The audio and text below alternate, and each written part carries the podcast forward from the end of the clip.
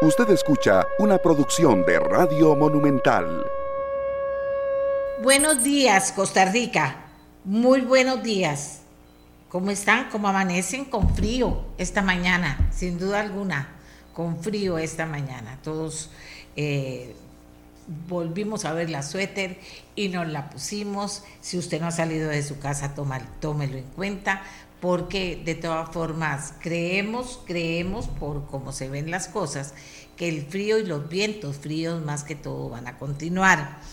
Bueno, tenemos muchas cosas hoy en el programa.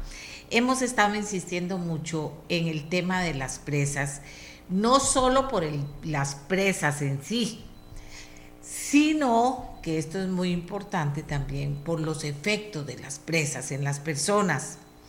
¿Por qué hacíamos esto? Porque hacíamos un llamado de atención sobre la importancia, y esto desde inicios del año, que cuando llegara el curso lectivo esto se iba a complicar.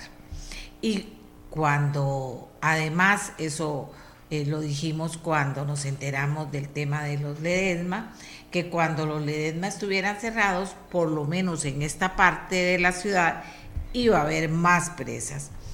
Como nos, gusta buscar soluciones, planteábamos en el programa el tema de que por favor las autoridades y la empresa privada vieran la posibilidad de implementar teletrabajo en los lugares que esto fuera posible. Lo repetíamos una y otra vez y les decíamos inclusive a las personas que trataran de hablar con sus jefes y les plantearan si se podía o no se podía realizar su trabajo desde la casa. Eh, esto por muchas cosas, ¿verdad? No solo porque ya no durarían tanto, sino por muchas otras cosas más que están afectando esas, eh, eh, el tema de que usted se quede en una presa y que dure tantas horas para ir a llegar al trabajo y tantas horas para volver del trabajo, etcétera, etcétera. Resulta que el gobierno tomó una decisión que me parece muy importante. Hay que medir finalmente si solo con esto se puede, debería poderse eh, incidir de manera importante, si solo con esto se puede. O si hay que hacer todavía más cosas para que el impacto de las presas no esté afectando a los costarricenses.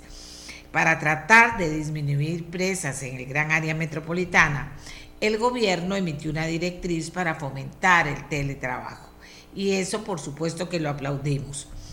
Eh, extendió la directriz a Cartago, a los funcionarios públicos de Occidente, a la Juela y Heredia, con el objetivo de disminuir las, estas presas durante eh, que han afectado en el gran área metropolitana fundamentalmente.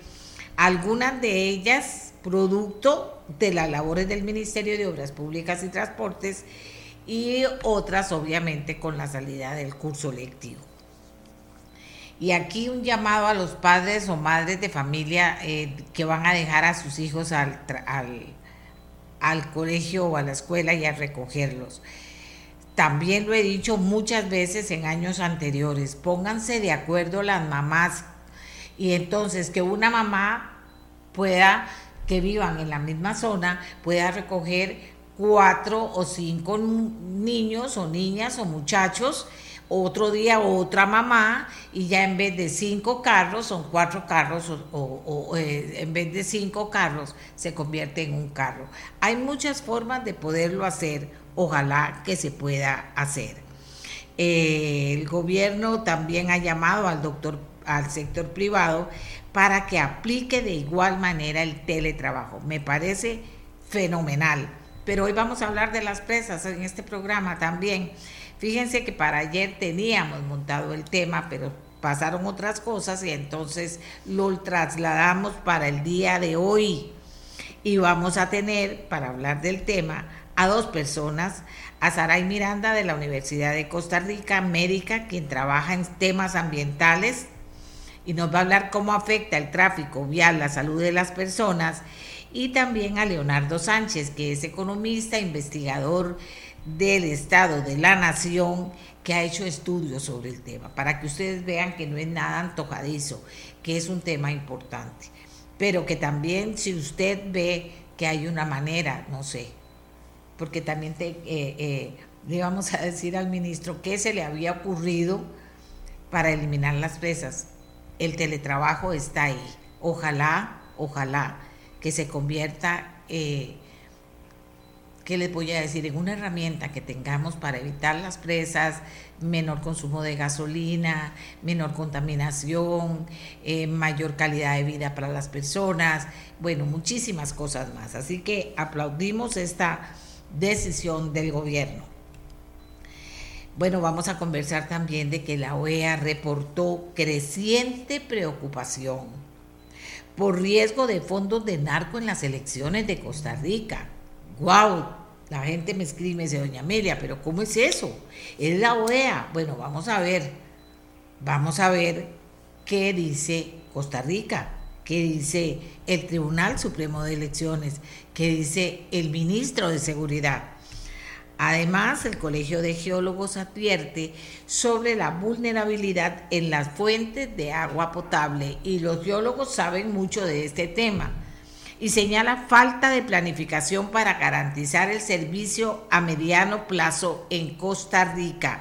Importante lo que tienen que decir los geólogos y lo vamos a oír, el agua, otro tema que nos ocupa y preocupa a todos, ¿verdad? Bien, estamos listos con, con, con la agenda que les preparamos a ustedes esta mañana. También el presidente de la República llamó la atención a Luis Amador por retraso en contratación de tráficos. Sí, este tema de los tráficos es todo un misterio. Claro, hay muchas leyendas urbanas de por qué de repente no hay manera de ver tráficos en ninguna parte y lo que es peor, que no hagan nada en la Dirección General de Tránsito, como el ministro de Obras Públicas es el gran jefe de esto. Eh, bueno, le preguntan qué pasa con ese tema y resulta que en la conferencia de prensa del día de ayer, él dice que el Departamento de Recursos Humanos del MOP lleva seis años con un concurso activo para llenar 60 plazas. Oiga, casi de infarto. Entonces el presidente se vuelve y lo cuestiona y le dice, seis años de los cuales dos son suyos, ministro, le dice, ¿por qué se ha atrasado dos años? Ese número yo no lo sabía, dice el presidente. Y el ministro contesta con algo que es como una trampa para nosotros, ¿verdad? El ministro indica que los funcionarios de la DEA de Recursos Humanos, los responsables de la demora en el proceso, no se pueden despedir. Ayer que hablábamos de, del tema de Telire en, en Talamanca, nos preocupaba el hecho de que esa gente se quedó sin teléfono, de que tiene que caminar hasta ocho horas para llegar al primer teléfono y reportar una emergencia, reportar un incendio, reportar un problema de salud, cualquier tipo de emergencia, ocho horas de ida, ocho horas de vuelta y ocho horas para que venga la gente que tiene que venir a auxiliarlos y a darles atención. Y decían ellos que tenían un, cualquier cantidad de tiempo de haberle mandado la queja y haber venido a San José a dejarle la queja a Lice, que un año había pasado. Entonces ellos mandaron el recurso a la sala cuarta. La sala cuarta dice, tienen seis meses, que para mí es demasiado tiempo, porque ahí había teléfono, porque los del ICE no pueden tener una semana en ir a ver eso, con ese montón de gente que trabaja en el ICE? Bueno, entonces le dice que el ICE tiene seis meses para hacerlo. Aquí el tema vuelve a ser el mismo. ¿Qué pasa con los empleados que no atendieron esa emergencia, que no le dieron importancia? No hay protocolos en el ICE para atención inmediata a las personas que más lo necesitan en ese momento, por supuesto que esas zonas que están en esa situación, porque todavía en este país no tenemos cobertura total de que deberíamos tenerla, cobertura total de internet para que pudieran con su teléfono comunicarse con su teléfono celular, eh, no atendió esto. Bueno, esa persona tiene que haber una, no pueden haber cinco, tiene que haber una responsable. Bueno, esa persona, por lo menos, tener una semana de, de, de, de que le digan, usted está suspendido o suspendida una semana porque estas cosas no se pueden permitir en esta institución. No sé, esa es una trampa que tenemos los costarricenses. Bien, Quería decirles eso porque me parece importante. Ahora vamos a ir con la voz de los alcaldes electos, alcaldes y alcaldesas. Hoy vamos a conversar con Cristian Torres, alcalde de La Unión. Resultó reelecto el pasado 4 de febrero.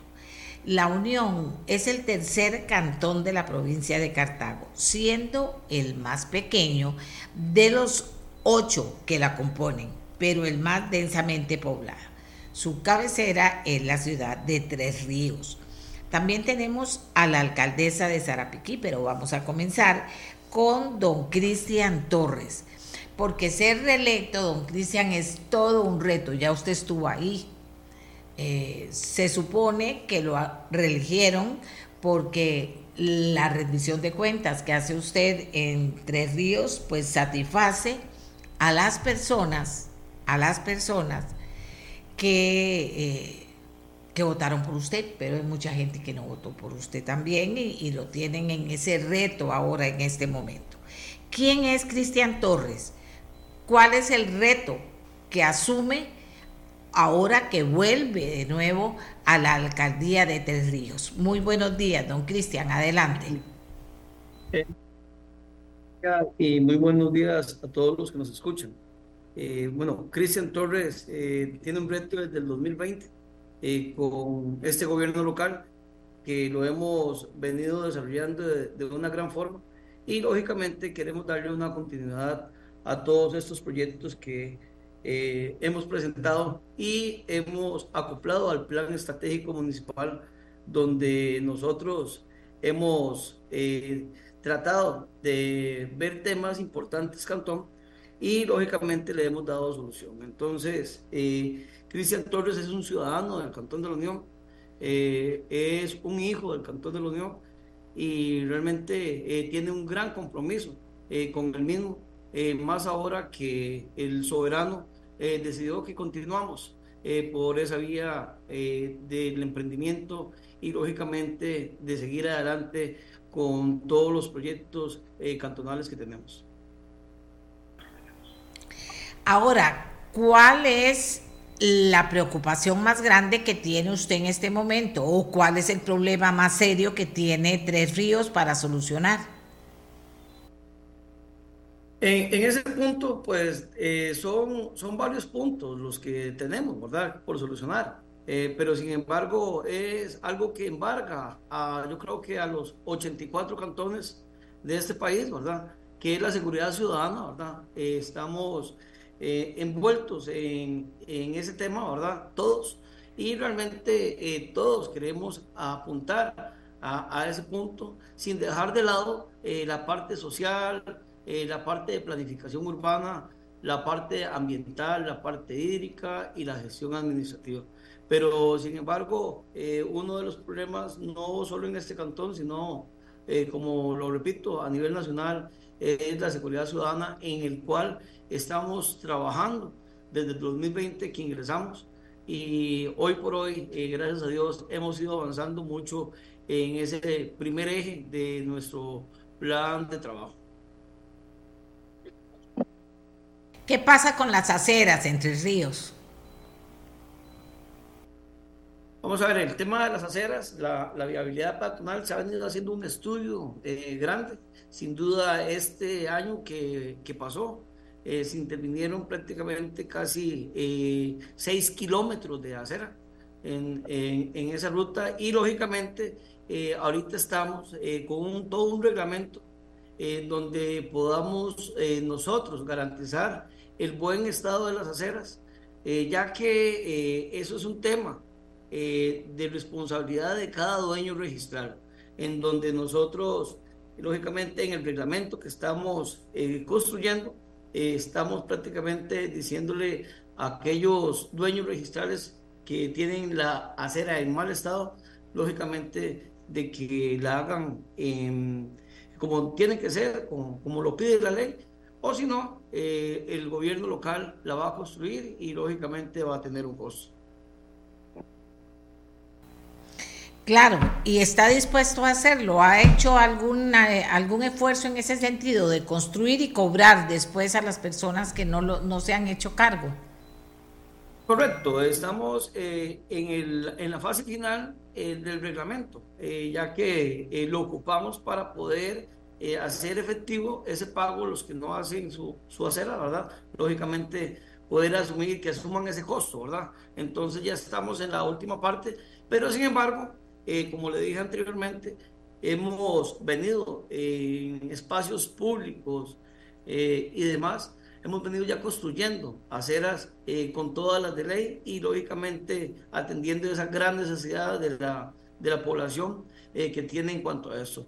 más bien el inventario nosotros lo estamos actualizando prácticamente y ya tenemos visualizado cuáles son las partes más deterioradas o en donde no existe acera que realmente eh, ocupemos intervenir de forma inmediata para cuando esté el reglamento ya totalmente eh, en marcha, eh, nosotros poderlo intervenir a la más brevedad posible. Y dígame una cosa, ¿cuándo va a estar el reglamento?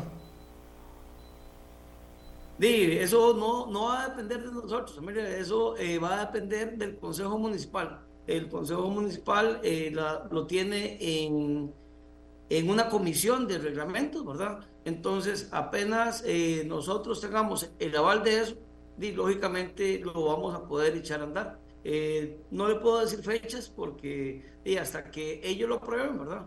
Entonces ya lo tendríamos por finiquitado. Bueno, el Consejo Municipal también fue elegido ahora en las elecciones, ojalá se pongan las pilas.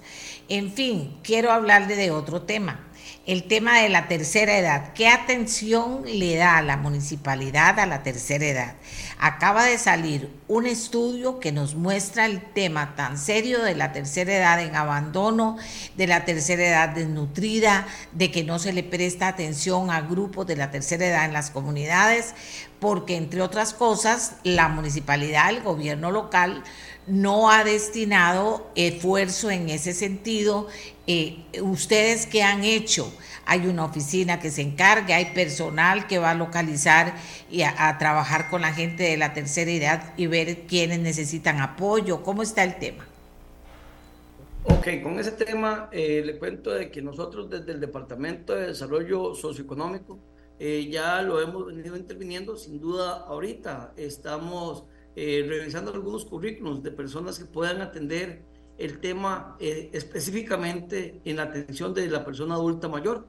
Eh, sabemos el crecimiento que hay a nivel nacional y a nivel de nuestro cantón y también, lógicamente, hemos venido trabajando en ver algunos proyectos importantes que se han desarrollado en otras zonas, como los hogares de larga estancia, que hemos estado eh, planteando, verificando y viendo eh, toda una logística para ver cómo se puede desarrollar un proyecto de estos acá en el cantón.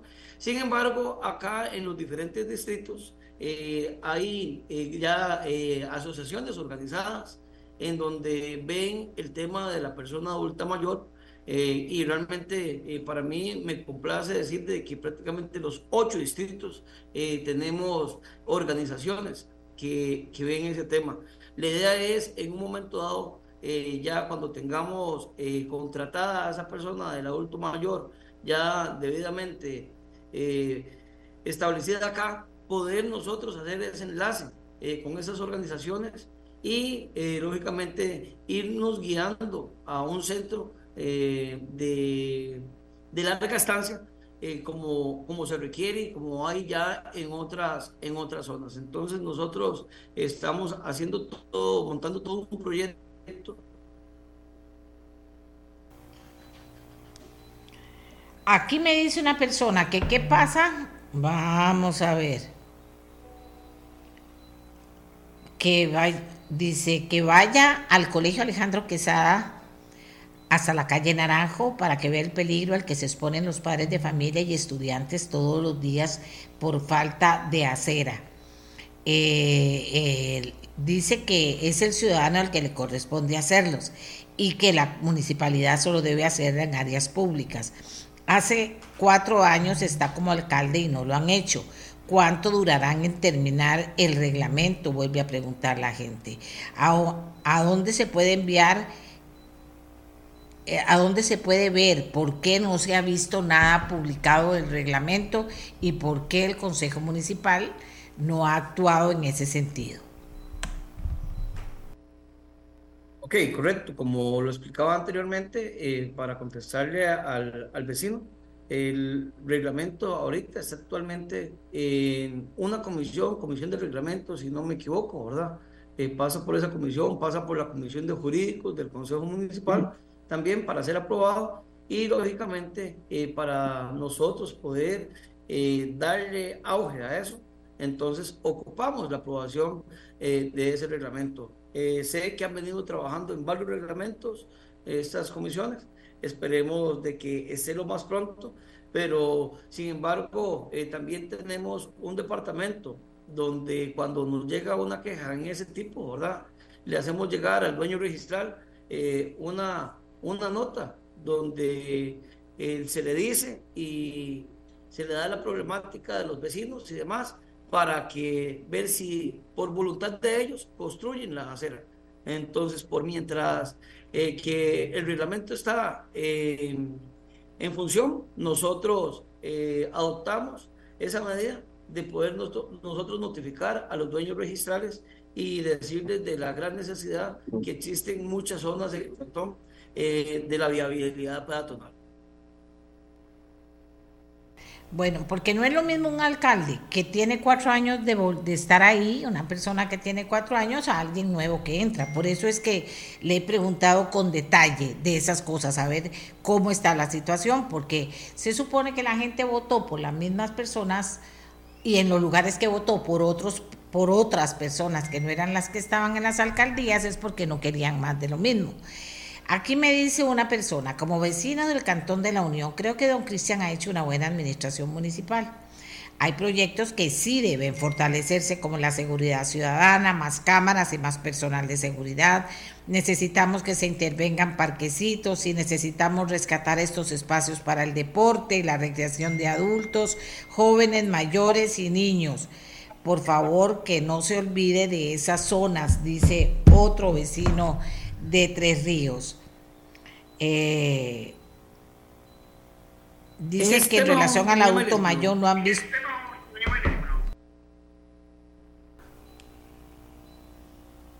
Dígame, don Cristian. ¿Me escucha ahí, doña María? Claro que le escucho, adelante. Ok, eh, en este tema, tal vez para, para contestarle al vecino, desde el año anterior, desde septiembre del año anterior, eh, nosotros nos hemos metido de lleno, de cabeza prácticamente, en la recuperación de los espacios públicos. ¿Cómo? con limpieza en prácticamente en los más de 450 espacios públicos que existen en el Cantón de la Unión. Entonces, hemos venido recuperándonos, eh, eh, visualizando prácticamente de que, lógicamente, esos espacios son eh, de, ese, de esos vecinos, de ese usuario, ¿verdad? Que los utilizan diariamente. Entonces, también estamos trabajando en un proyecto de índole cantonal que es el que queremos trabajar con las nuevas autoridades que ingresen a partir del primero de mayo y lógicamente eh, que va basado en toda, toda esa área desde la seguridad ciudadana, eh, desde la movilidad peatonal, desde la recreación, desde el deporte, donde es eh, un centro y, un proyecto que se ha venido ya gestando desde hace varios meses y realmente ya eh, tenemos eh, que ir aterrizando en esa zona para poder darle ese espacio público que piden los vecinos. Es una ciudad deportiva, lo que nosotros queremos construir en el Cantón de la Unión.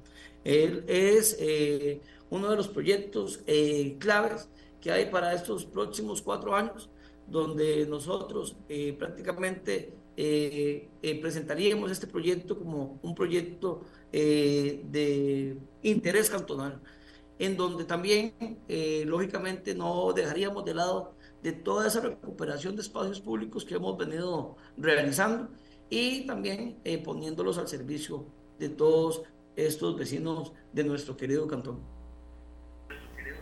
Bien, para terminar, dicen, doña Amelia, por favor, dígale que el polideportivo está en completo abandono eh, que si efectivamente van a hacer algo por el, por el polideportivo.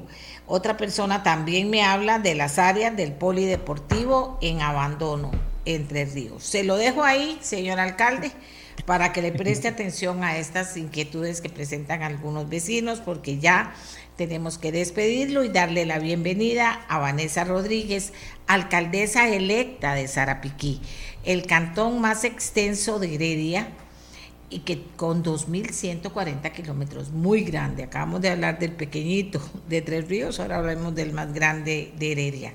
Doña Vanessa, muy buenos días. ¿Quién es Vanessa Rodríguez? Buenos días, doña Amelia. Saludos para usted y para toda la, audiencia. Y a los sarapiqueños y sarapiqueñas que también estén conectados. Muy buenos días. Em, pues yo soy una joven de 33 años, y una mujer sarapiqueña, 100%, y, y pues tengo más de 17 años. Empecé muy joven a participar en los asuntos comunales más de 17 años de, participar comunalmente en diferentes organizaciones, eh, ejerciendo siempre actividades o acciones dirigidas especialmente hacia las poblaciones más vulnerables. Me, gusta trabajar mucho con, con la niñez, con adolescencia, con jóvenes, con adultos mayores, con grupos de mujeres, el bienestar animal, los temas ambientales. Entonces, siempre hemos tenido eh, mucha, mucho activismo en esos espacios y, y pues ahora desde la posición en la que estamos, pues nuestro deseo es servirle al cantón en el cual vivimos y queremos que todos vivamos mejor en este cantón. Eh, bueno, mucho gusto, Vanessa. Eh, dígame una cosa, ¿cuál es el problema más grande que usted detectó en Sarapiquí y con qué se comprometió en su campaña para atenderlo de manera inmediata? Eh, vamos a ver, los problemas en Zarapiquí, eh, desde la municipalidad a lo interno, es la gestión municipal, la planificación, la ejecución de los proyectos. Hay un excelente equipo de trabajo, pero sí necesita o necesitamos pues ordenar eh, muchas cosas a lo interno, mejorar los índices de ejecución, mejorar la gestión municipal en, en su totalidad. Eh, a lo externo, claramente, el cantón tiene necesidades en lo económico, en lo social, en lo ambiental y en muchísimos otros temas, pero el empleo para nosotros es una de las mayores necesidades. En ese empleo nosotros eh, como equipo eh, identificamos una fórmula A más B más C igual empleo y era la conectividad en el cantón, la infraestructura vial y el agua potable esas tres o esos tres elementos eh, sumados pues nos va a permitir convertirnos en un cantón más competitivo, convertirnos en un cantón eh, que mejore en la tabla, por cierto, del índice de competitividad que se realizó en el 2022, que fueron los datos que usamos en nuestro plan de gobierno. Ya hay una actualización de ese plan, eh, o de ese índice más bien, pero en ese momento, en el 2022, nos ubicábamos en, el, en la posición 71, y eso de los 82 cantones eh, estudiados en el 2022. Y eso, por supuesto, que se convierte en un reto y, significa que hay que trabajar de forma conjunta. Hay acciones que le corresponden directamente o le competen directamente a la municipalidad. Hay otras que son coordinaciones interinstitucionales y con, con todas las 35 instituciones que hay en Zarapiquí, de esas también tenemos 16 asadas en el cantón con las que tenemos que trabajar muy fuerte. Y si bien cierto, la conectividad y el agua potable no es competencia de la MUNI, eh, sí es competencia de la MUNI que, muchos habitantes en el cantón, más del 50%, no tienen acceso al agua potable. Y eso es realmente muy triste en las condiciones también de distritos fronterizos, distritos eh, como el distrito cabecera todavía tiene comunidades que no tienen acceso al agua potable.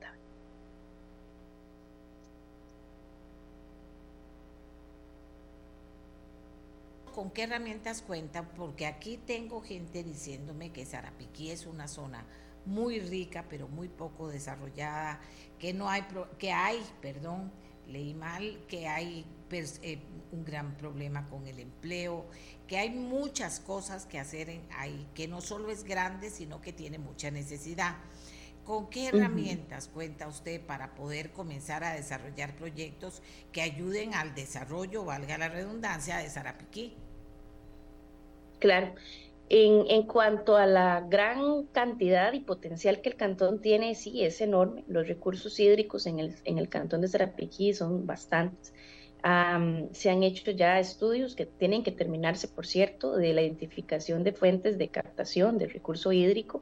Em, a las asadas estamos convocando a un espacio de, de trabajo desde el año anterior eh, el AIA también se ha sumado con, con, ese acompañamiento a nuestras asadas, principalmente para la elaboración de un plan de trabajo de forma conjunta. Tenemos a veces el problema de planificación también desde las instituciones que vemos a la municipalidad como una institución apaga incendios.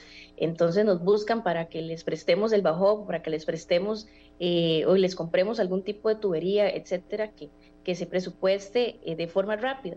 Pero pero eso no resuelve el problema de abastecimiento de agua potable en el cantón. Entonces lo que hemos hecho es la priorización de inversiones a nivel de, infraestructura vial, con la compra de equipo de producción, por ejemplo, este año estamos haciendo una inversión de 700 millones de colones en la compra de, de un cono, una criba, que nos va a permitir a la municipalidad de Sarapiquí, de nuestra concesión, poder producir material eh, en una y media pulgadas, por ejemplo, y eso eh, reduce el gasto que actualmente tenemos en la compra de más de 10 mil metros cúbicos de ese tipo de material. Estos recursos que dejamos de gastar eh, en esa compra de material, por supuesto, podemos con recursos propios invertirlo en proyectos de abastecimiento de agua. Ya iniciamos en una comunidad que se llama El Paraíso, en la Virgen de Zarapiquí, con la Sada Zarapiquí, eh, se realizó un convenio el año anterior, suscribimos el convenio y este año se está concluyendo ya con la entrega de la tubería y accesorios para que la asada sea quien instale la tubería y podamos llevar más agua a las comunidades. Ese es un ejemplo y ese es, un plan piloto en el cual nos estamos también basando para apoyar a las otras asadas, asignándoles recursos, pero no solamente em, en una ruta apaga incendios, como le mencioné al principio, sino planificada de un trabajo conjunto donde las 16 asadas podamos priorizar proyectos en conjunto y, definitivamente con inversiones como estas también la municipalidad en su plan quinquenal está incluyendo eh, obras de infraestructura vial que se conectan, que también permiten la, las rutas intervecinales, que permite también las rutas alternas, que permite además que los productores y productoras de nuestro cantón saquen eh, su producción en buenos caminos. Y como usted muy bien lo mencionó, Sarapiquí es extenso, tenemos más de 1.400 kilómetros de red vial cantonal. Eso también nos permite ser uno de los cantones con, con más recursos entre la, provenientes de la ley 8114, pero con ciertas amenazas en este momento por las cuales también las municipalidades que estamos ubicadas en zonas rurales, pues nos vemos ya eh, afectadas con los caminos no clasificados y con aquellos criterios que incluso nos, nos están amenazando en reducción de recursos. Entonces, a mí me parece que en cuanto a esto, eh, es, es meramente gestión desde la alcaldía eh, de coordinación interinstitucional y de asignación de recursos también y de la planificación, por supuesto, de, intervención en nuestras comunidades. Muchas gracias, Vanessa Rodríguez, alcaldesa electa de Sarapiquí, por sus respuestas y por haberse presentado a las personas del país que están atentos a ver qué va a pasar con las alcaldías a partir del primero de mayo en que inician pues nuevas administraciones. Eh, gracias por habernos acompañado. Amigos y amigas, nos vamos con otro tema. El tema de las presas, como ya les dije, es un tema que hemos tocado de muchas maneras en este programa desde hace años, pero este año nos preocupaba particularmente el tema de que ya desde antes que iniciara el curso lectivo había una cantidad impresionante de presas, de que no era nada nuevo, pero que veíamos una tendencia que había más de la cuenta, la gente estaba durando extraordinariamente en llegar a sus trabajos y comenzaron a haber obras de infraestructura que obviamente iban a impactar en esto, como los Ledesma, sin duda alguna el Bajo de los Ledesma y el puente que se va a construir ahí. Estaba también del lado de, del otro lado de la ciudad obras de infraestructura que, que hacían que las eh, eh, presas se pudieran eh, incrementar y resulta que entra el curso lectivo, efectivamente entra el curso lectivo y ya esto parece una locura porque la gente está hablando demasiado de esto, porque dura demasiado, mucho más de la cuenta. Y entonces eh, teníamos preparado este tema para hablarlos con ustedes. Las presas largas en la General Cañas, por ejemplo, se reportan todo el día en la Ruta 27 también, etcétera. Para hacer un diagnóstico de la situación del transporte y la movilidad en Costa Rica, vamos a conversar con Leonardo Sánchez, que es investigador del Estado de la Nación, para que puntualmente nos haga un aporte en ese sentido. Y con la doctora Saray Miranda, de la Universidad de Costa Rica que trabaja en temas ambientales, para que también puntualmente, para que la gente lo entienda bien, nos haga un balance y un análisis. Pero también tenemos a Luca Navarra, que es una persona que tiene un negocio por ahí, pero que ha sido muy crítico y ha estado muy preocupado por lo que ha visto en el tema de las presas. Yo voy a dejar primero el diagnóstico por parte estos dos expertos para que después Luca Navarra nos dé su punto de vista de lo que él ha visto en relación a las presas, de lo que plantean estos, estos señores e inclusive del tema de la medida del gobierno de implementar el teletrabajo en el gran área metropolitana. Es todo un tema, usted también puede opinar a través del 71525224 para aportar porque no es que ya se arregló el problema, no señores, está comenzando a tomarse esta decisión de teletrabajo a ver cómo incide en el tema, pero todavía no sabemos cómo va a ser porque hay lugares en que esto es inmanejable, pero hay que hacer el puente de los pero la gente insiste en, ir con su carro, cada persona dejar a su chiquito al colegio cuando podría ir, eh, cuando podría no hacerlo de esa manera, de otra manera, etcétera, etcétera. Comencemos con Leonardo Sánchez del programa Estado de la Nación. Don Leonardo, ¿qué le decimos a la gente desde lo que ustedes investigaron en el Estado de la Nación? Adelante. Eh, buenos días, Amelia, a todas las personas que nos escuchan y a don Leonardo Sánchez, a quien conozco, querido investigador de, nosotros hace mucho tiempo, eh, pero yo soy Leonardo Merino, por de acaso, para que no se confundan y las... Dije yo, ¿qué es eso? Yo, yo conozco esa voz. Leonardo, adelante, Leonardo, por favor. A mí, no sé si querían llamar a Leonardo Sánchez, que es, además, no, no por casualidad, ha investigado en este tema, pero bueno, no, eh, yo aquí estoy y con mucho gusto en, en algunos minutos le, le planteo, eh, el, por lo menos desde lo que nosotros hemos hecho, que puede haber uno, y déjenme usar una imagen que que hoy desde la mañana he estado pensando mucho eh, al ver las noticias. Cuando una persona está muy enferma, tiene cuatro o cinco cosas de, su salud descuidadas por 30 años de su vida y le cae una gripe fuerte, pues hay que tratarle la gripe, pero esa gripe cae en un cuerpo enfermo, en una situación ya complicada, insostenible. Esto que estamos viendo estos días es la gripe de un problema eh, muy complicado, estructural, acumulado, eh, que tiene el país en materia de movilidad. Y nosotros tenemos una tendencia como país que el informe ha identificado muchos temas de ver los paliativos, la noticia del día y la gripe, eh, y sin meternos a hablar de, la enfermedad detrás, y, y, eso nos pasa con temas muy de fondo. La seguridad es uno. Ahora estamos viendo cómo responder a una situación inmanejable que, que se hemos construido en las condiciones sociales eh, que han permitido que lleguemos a ese nivel. Igual es el tema de transporte, es un problema de sistema. Lo que estamos viendo es que se nos amplía y nos explota un problema que ya teníamos porque tenemos 30 años de no reaccionar a que tenemos un sistema de transporte, una lógica de transporte que no es correcta y que no nos da para mover a las personas de una manera eficiente, competitiva, limpia, segura, ¿no?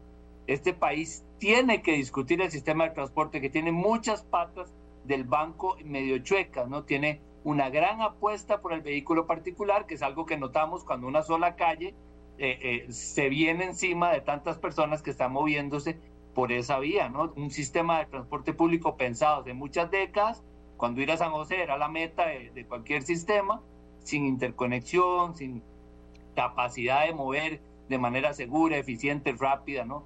Este, eh, en una infraestructura que además ha estado trabada durante mucho tiempo y que estas grandes obras que se han venido haciendo en los últimos, sé yo, ocho años, tampoco terminan de resolver, porque solo con infraestructura, quizá la fantasía que yo voy a poder ir individualmente en un vehículo y moverme al trabajo es la solución, no va a ser. Entonces, ahora tenemos un problema de fondo. En una situación como esa, usted mete una gripe y nos causa este caos. Volver a lo anterior no necesariamente va a ser bueno. Ya este país estaba en niveles de 1.2, 1.3 horas para moverse, para ir a trabajar diariamente las personas, de ritmos de 13, 14 kilómetros por hora, eh, porque estamos metidos en un sistema que no está pensado para mover a la gente de la manera correcta. Y en eso hay que meterse. ¿verdad? Ahora, por supuesto, hay que resolverlo inmediato. Y eso es un tema que, bueno, que no, no es parte de la investigación nuestra. Yo puedo suponer que si hay información que usar para tomar las decisiones sobre estas obras y cómo, cómo resolver este problema, hay que hacerlo. Si se puede resolver con un puente Bailey, eh, quizá hay que hacerlo antes. Eh, el teletrabajo es una lección que nos quedó con la pandemia interesante. Supimos que había podido eh, sobrevivir una gran parte del mundo del trabajo. Por supuesto, no en todos los casos funciona, pero, pero que se puede y eso puede ser una respuesta que permita, pero eso, insisto, es, es, la pastillita para, para la gripe. Yo, yo, llamo la atención sobre eso porque sé que gran parte de la cosa y las personas expertas y quienes están metidos ahora en el tema y en la toma de decisiones tienen que resolver este problema causado por cómo una, dos o tres calles que se arreglen en el país explota, digamos, este nivel de, de congestionamiento vial. Pero el problema sigue siendo un sistema que estimula el uso del vehículo, un país que tiene mucho vehículo, un crecimiento de la flota mayor que su población, eh, eh, un sistema de transporte público que no resuelve masivamente, que tiene problemas de seguridad, que no es limpio, que contamina, y todo eso se nos convierte, aún antes de esta crisis de estos días, en plata, más del 4% del Producto Interno Bruto, eh, según una estimación que, valga decir, Leonardo Sánchez trabajó hace varios años para nosotros, una cantidad importante, competitividad, tiempo, calidad de vida, contaminación, el transporte sigue siendo nuestro principal emisor y nosotros seguimos hablando de cambio climático, creyendo que sembrando árboles vamos a poder compensar esas emisiones y no reduciendo el principal problema de emisiones que es ese sistema de transporte.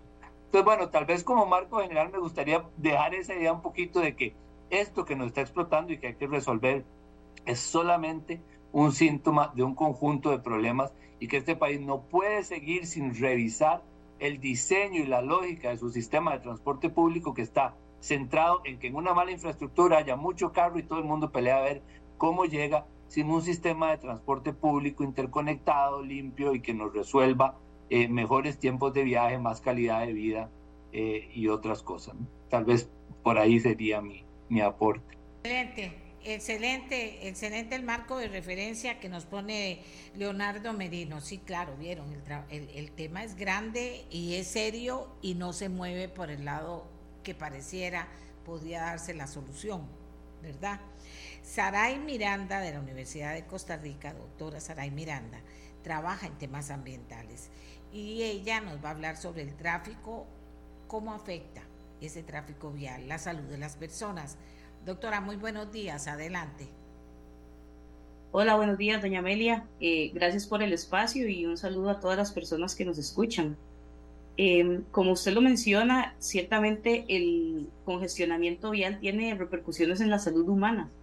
Eh, si partimos de la definición de la salud, que es un estado completo de bienestar físico, mental y social, y no solo es la ausencia de enfermedad, pues quizás nos resuene un poco más porque el tema de estar atrapado casi media jornada más de trabajo en una presa eh, nos puede llevar a, distintas eh, situaciones de salud.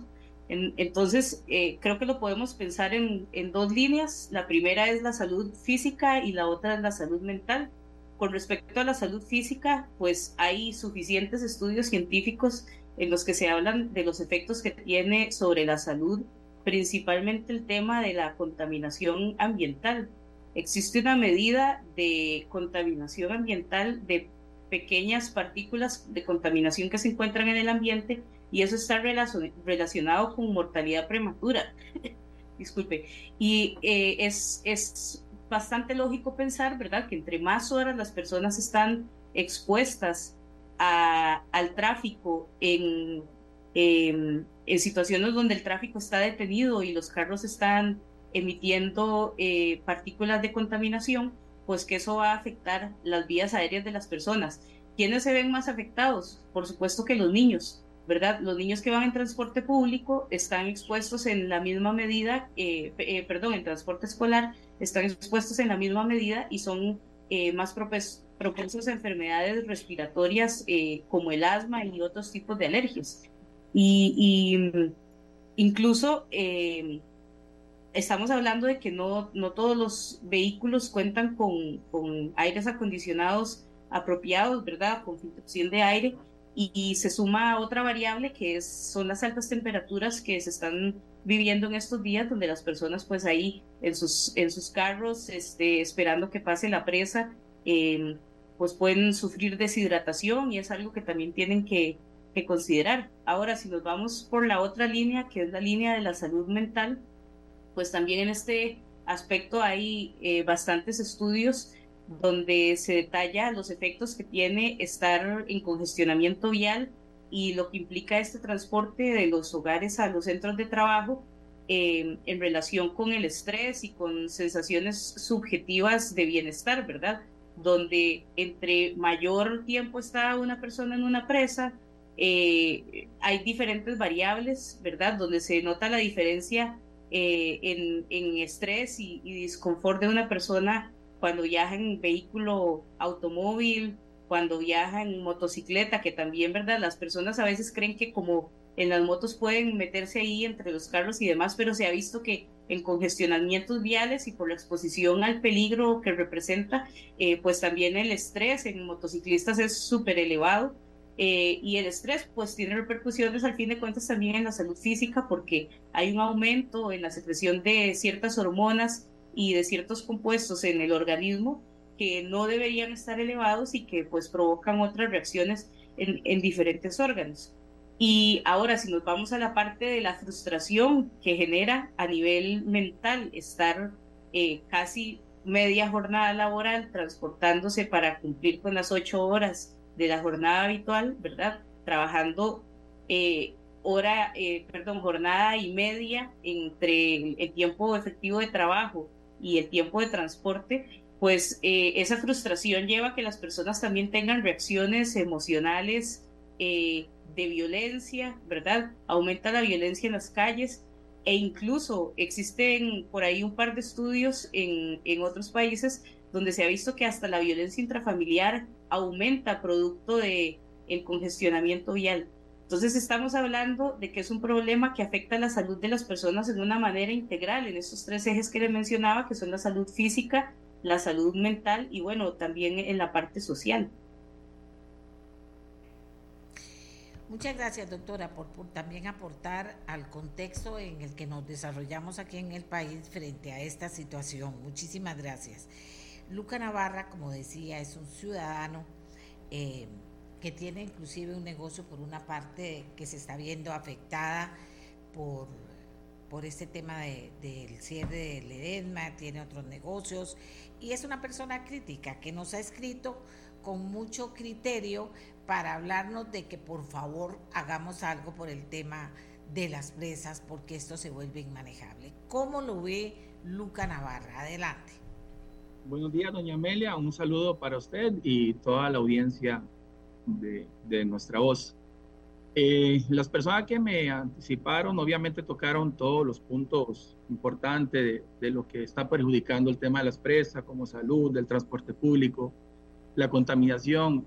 Quizás de mi parte podría ser una puerta de la conversación eh, sobre el lado como usuario, un usuario más que, que viaja todos los días de este a oeste obviamente por tema de trabajo y que no puedo hacerlo de forma remota. Y también hacer un aporte este, económico comercial ya que mi trabajo es eh, administrador de empresa. Entonces está todo el tema comercial no sé si usted se recuerda eh, en, la época de pandemia cuando eh, estaban las restricciones eh, la famosa frase que si no circulan los carros, no circula el dinero.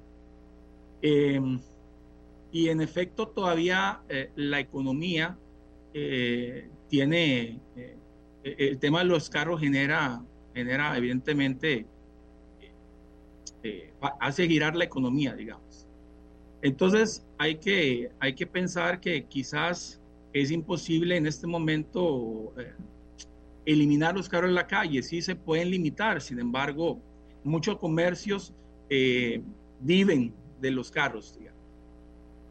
Por otro lado, eh, en efecto, se ha, eh, he visto desde que empezó el curso electivo y, se cerró el Bajo Ledesma una, una congestión exponencial de la calle. O sea, yo, por dicha, en esos días he viajado en moto, entonces he podido ver presas empezando desde, desde Atillo y, terminando hasta la Sabana, filas de carros eh, interminables.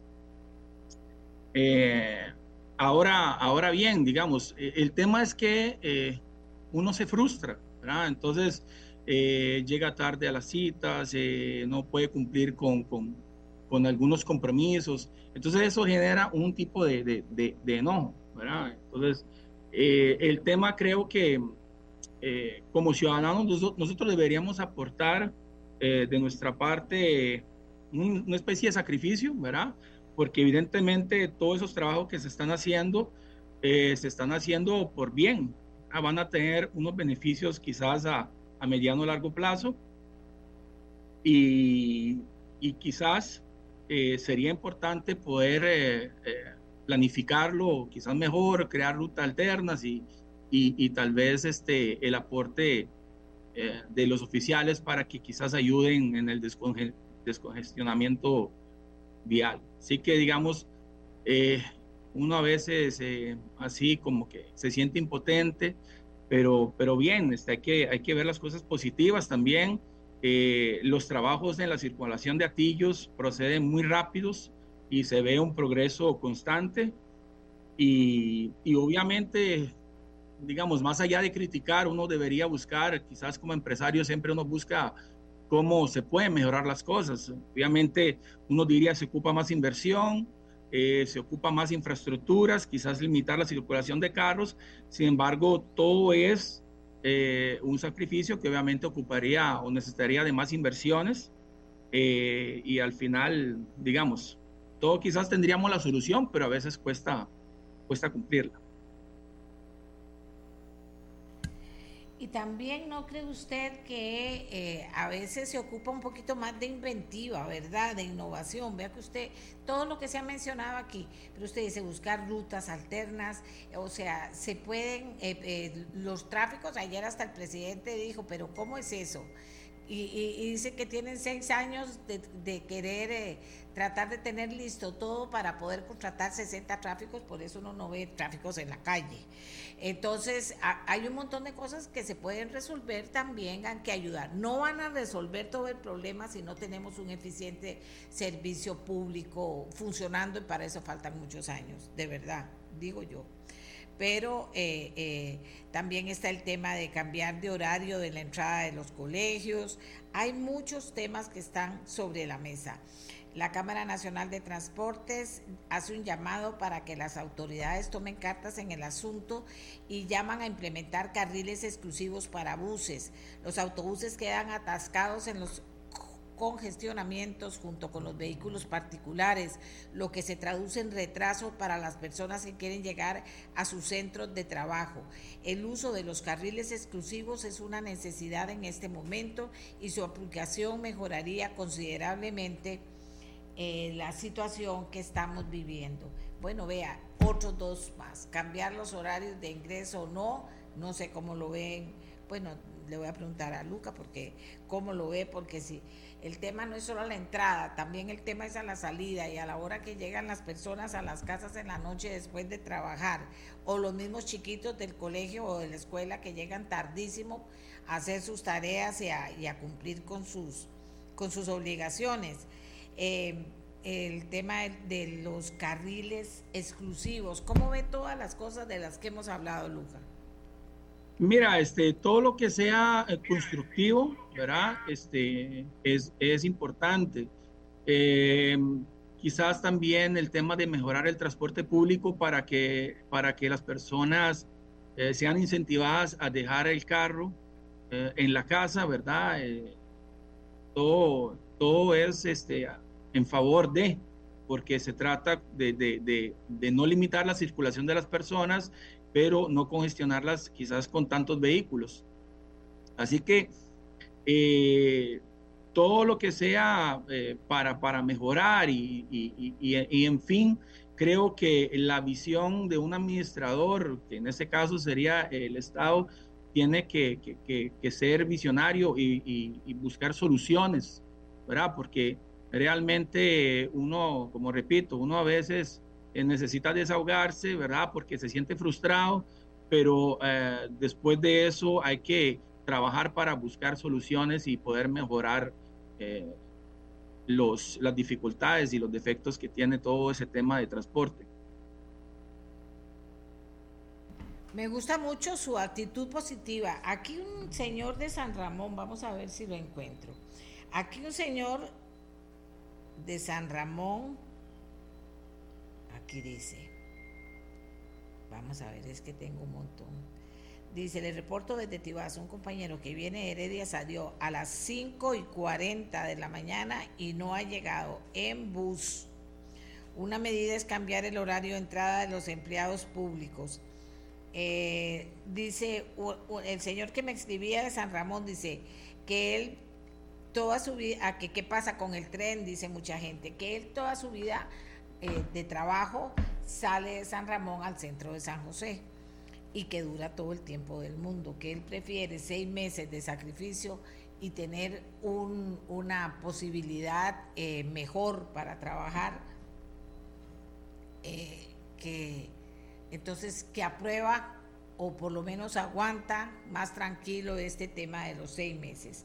Bien, hemos visto el tema de las presas, para que ustedes vean que esto ni es nuevo ni va a terminar un día de estos, eso que lo tomen en cuenta.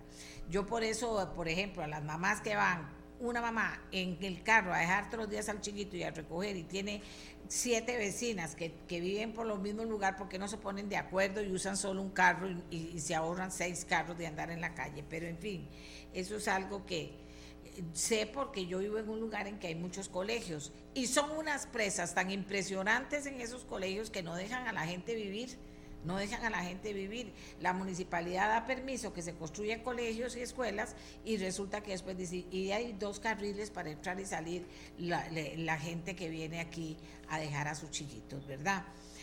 El tema es grande, Luca, como usted se dará cuenta, como todo en Costa Rica hemos llegado a una, a una presa de situaciones que hay que resolver, pero ese tema del transporte es muy serio y tiene que ver con muchas cosas y como bien dice Luca, y le agradezco que lo haya dicho, hay que ser constructivos, ¿verdad? Hay que ver soluciones. Es cierto que eso en eso se diferencia la empresa pública de la empresa privada. La empresa privada lo que tiene que hacer es ya buscar soluciones, ya eh, eh, encontrar soluciones para poder seguir adelante. Tiene que pagar planilla, tiene que hacer un montón de cosas que tiene que hacer con, con si, si el negocio no funciona y tiene que hacer que funcione bien. Entonces, lo que digo, lo que digo es que el tema es grande, Luca, que hay que resolverlo, que, que mientras tanto la forma no es decirle a la gente aguante, sino es buscar soluciones. Hasta el momento vamos a ver en cuánto incide el, tema del teletrabajo, pero hay otros temas más que se podrían ir uniendo porque, por ejemplo, esto va a durar un año, digamos, es demasiado tiempo, Luca. Es, mucho tiempo y, y, uno puede vivir este, la frustración de las personas, eh, accidentes, eh, un montón de accidentes y accidentes eh, provocados de la misma desesperación de los, de los choferes para para meterse de primero, pero en fin, eh, quizás eh, entre todos los expertos y los profesionales podamos dar ideas para, para que esto afecte lo menos posible, que, que, esa es la idea, porque sí nos va a afectar, pero hay que buscar la forma que nos afecte menos posible para en un futuro cercano ya tener eh, mejorías y, y, poder circular con más, con más tranquilidad y ganar calidad, calidad de vida. Muchas gracias a Luca Navarro por habernos ayudado con este tema para que ustedes, amigos y amigas, primero comprendan, segundo aporten, ya sea con ideas o con acciones suyas personales para evitar andar metida en, esos, en esas presas, usar menos el carro cuando se pueda, tener ideas en la familia para ver cómo hacen para tener mejor uso del carro, el tema de los, de, de los, de los dueños de los autobuses, cómo hacen para de alguna manera hacer más atractivo el uso de, de los buses para ir al trabajo, aunque los buses también quedan prensados bien. Aquí dicen, Restricción vehicular nacional, carriles exclusivos para buses, pero como parqueos, dice, en zonas de paradas, algo así.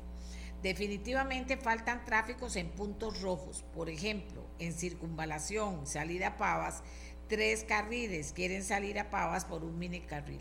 Si eso yo no lo entiendo. Por eso también tengo tiempo de decir a dónde están los tráficos. Cristo, porque lo que ocupamos no es que hagan partes, lo que ocupamos es que estén dirigiendo los puntos rojos, como dice este señor. A ver, cambio de horario en los colegios también nos dicen aquí. Dice, necesitamos servicios de transporte público de alto nivel como las grandes ciudades. Igualmente, se requiere el servicio eficiente de trenes ingresos y salidas escalonadas del servicio público y autorizar el teletrabajo. No solo autorizar el teletrabajo en el papel, sino darlo en la práctica, dicen aquí. Aquí me dice aquí, doña Amelia, llevemos trabajo a zonas rurales. ¿Qué querrá decir esto? Don Daniel, ¿qué querrá decir esto? Llevemos trabajo a zonas rurales Aquí dice, un montón de gente opinando y dando ideas. Está bien. Me parece primero muy bien que el gobierno haya tomado una decisión, que, que lo haya hecho, pues, se puede decir que como se hacen las cosas en Costa Rica, lo ha hecho rápido. Por favor, por favor, por favor, esto no ha parado todavía. Esto no ha parado todavía. Eh, eh, definitivamente si se pueden hacer más cosas que se hagan con orden y con rapidez. Si usted puede apoyar, ayude. Pero sí, señores, hay gente, no vio, la persona que dice que no ha llegado a su trabajo, usted vio que le acabo, se acabo de leer esa, e, ese mensaje y no ha llegado a trabajar. Imagínese, eso sí es una barbaridad. Eh, por ejemplo, llegar a la sabana de este a oeste por lo menos tarda 30 minutos. No, no, no. Aquí todo el mundo. No hay que enojarse, pero el tema está ahí. Qué bueno que lo estamos poniendo sobre la mesa. Vamos a volver a ponerlo desde otras perspectivas porque eh, el gobierno, vea, tomó una decisión, midió y se dio cuenta, pero yo creo que se está dando cuenta también de que se podrían hacer muchas cosas. Eso, si hay cuatro tráficos, ponerlos en los puntos rojos está bien, mientras que llegan los 60, que hay seis años que no los han nombrado, ¿verdad? O sea, eso también hay que resolverlo y eso es administración. Del, de, de, y dice, bueno, pero no los puedo echar porque eh, no los puedo echar no, entonces mándelos a los puntos rojos, o sea, ponga los que están en los puntos rojos y verá que los mismos que estén van a decir, por favor, nombren ya a los 60, qué es lo que está pasando, que no lo han nombrado, van a encarar al departamento que tiene que hacer eso. Es que es muy fácil después, claro, por supuesto, si usted asume ser ministro, ser el jefe, etcétera, va a decir, bueno, bueno, ¿qué pasó? Bueno, pero si usted no puede hacer nada con los que tiene para que hagan las cosas, entonces, ¿cómo lo resolvemos? Y me parece que esto es vergonzoso. Si eso no es causal de despido en un departamento, entonces de entonces que lo resuelvan, pero tiene que poder resolverse. No puede ser posible que estemos seis años en lo mismo. Digo yo, digo yo. Ahora voy a hacer una pausa, porque ahora vamos a hablar de algo que le ha preocupado mucho a los costarricenses. OEA reportó creciente preocupación por riesgo de fondos de narco en las elecciones de Costa Rica. Y ahí se le paró el, el pelo a muchísima gente que me ha escrito, doña Amelia, pero ¿cómo puede ser? Es la OEA. ¿Qué significa que sea la OEA? ¿Y qué significa que, que se atreva a hacer ese, ese, ese llamado de atención? ¿Qué elementos tiene la OEA para hacer eso? cómo lo recibe el Tribunal Supremo de Elecciones y cómo lo recibe el jerarca de la seguridad pública en este país, que es el ministro de Seguridad. Hagamos una pausa y ya regresamos. Hora y media de Santana a La Sabana, dice un señor. Con un buen tren, con todas las condiciones, uno deja el carro en la casa. Bueno, y aquí hay un comentario que todavía es más visionario, ¿verdad? el que decía llevemos trabajo a zonas rurales. Eso ayudaría a desconcentrar el tránsito eh, porque habría menos personas viajando a la capital. Ve, eso me gustó porque es una, una idea que, que es eh, grande, grande a futuro, que ve que hay que, que hay que marcar una ruta para lograrla. No sé, no sé. Porque eh, todos los políticos o los que quieren llegar a los gobiernos, que son muchos en este país, demasiados, eh, que estudien cómo están las situaciones para ver después cómo resolver esas presas. Y eso se hace con visión de futuro. Y claro, trabajando bien, siendo efectivos y eficientes. Pero en fin, dejemos ese tema y vámonos con la OEA. ¿De dónde saca la OEA y por qué se preocupa tanto por el riesgo de fondos de narco en elecciones en Costa Rica? La OEA dice textualmente, la misión de la OEA tomó nota de una preocupación creciente de varios actores con los que se reunió por el riesgo del ingreso de crimen organizado y de fondos ilícitos, especialmente provenientes del narcotráfico en la competencia política. Teniendo en cuenta lo anterior, la misión considera que se generen espacios de análisis para conocer la dimensión y enfrentar esta problemática. Te voy a decir de, la OEA. O sea, recogió preocupaciones o rumores, pero yo decía seguro, ¿quién sabe qué pescó la OEA para decir que estamos con riesgo de fondos de narco en elecciones de Costa Rica? Pero ¿cómo lo toma el Tribunal Supremo de Elecciones? André Cambronero, jefe del despacho de la presidencia del Tribunal Supremo de Elecciones, nos lo cuenta. El ministro Mario Zamora está también con nosotros, pero escuchemos primero a don André Cambronero del Tribunal Supremo de Elecciones. Adelante. Muy buenos días, doña Amelia, a usted, al ministro Zamora y a todas las personas eh, que siguen el programa Nuestra Voz. El Tribunal Supremo de Elecciones ya tradicionalmente invita a la misión de observación de la Organización de Estados Americanos, de la OEA, a que atestigue los procesos comerciales de nuestro país. De hecho, la primera misión de observación que hizo la OEA fue a Costa Rica en el año 1962, en las elecciones de ese momento.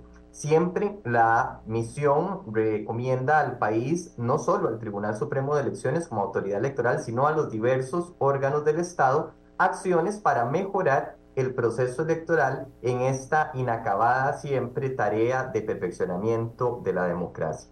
Dentro de los apuntes que hace la OEA, no en este caso, sino reiteradamente desde hace varios años, está la observación al sistema de financiamiento de los partidos políticos costarricenses que valga decir es único en la región con un modelo de reembolso del gasto. Esto quiere decir que los partidos políticos deben hacerse de recursos para invertirlos o gastarlos durante el periodo de campaña y luego, si se cumplen ciertos requisitos de la Constitución y la ley, el tribunal con el dinero que destina el Estado a, la, a los partidos políticos les devuelve ese dinero.